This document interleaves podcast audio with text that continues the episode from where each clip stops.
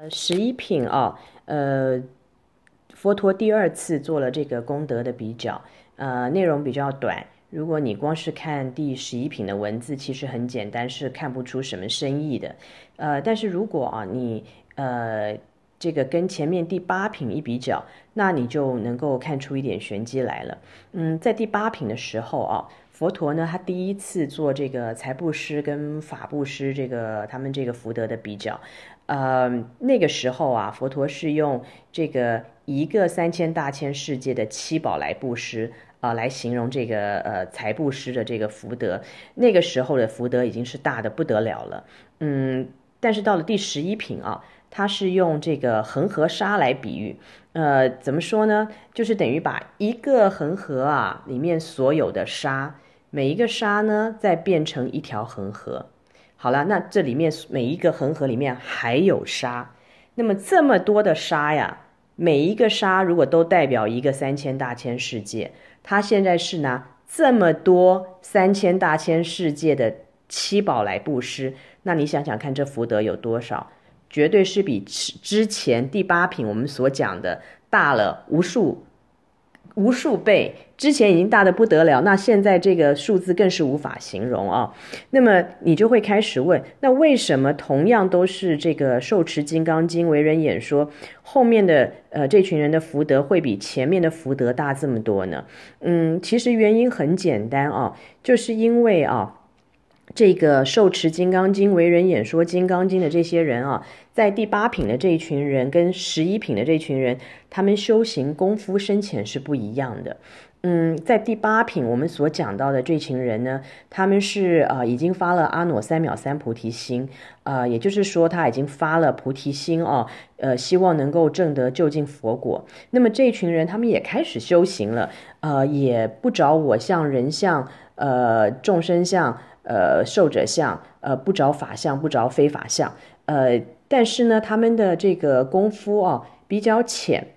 可是如果到了第十一品，你看一下我们所讲的这一群善男子、善女人呢，他们是已经修到了无所住而生其心，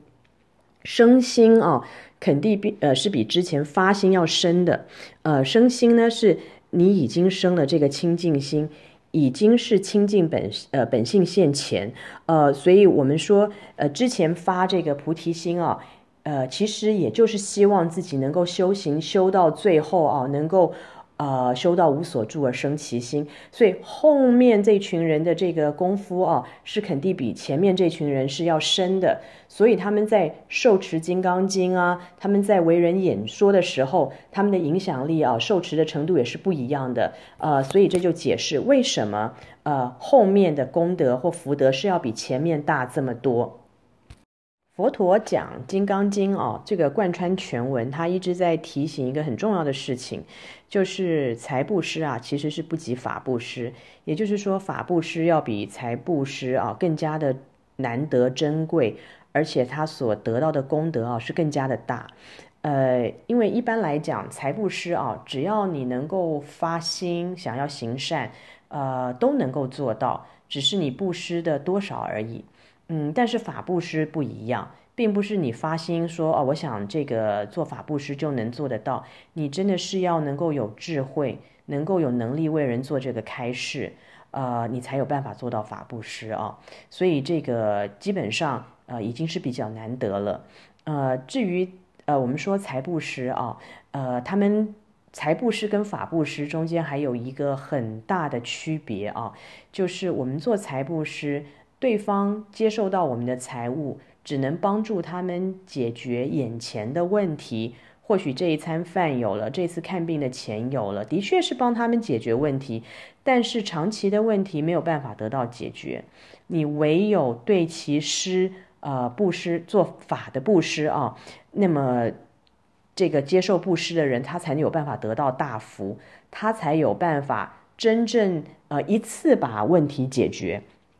而且最大一个问题是说，在做财布施的时候啊，这个双方啊，就是布施者啊和被布施的人啊，都没有办法出轮回。我们都只是在讲这个六道轮回里面的一个福报。但是如果我们做法布施呢，这个布施做法布施的人跟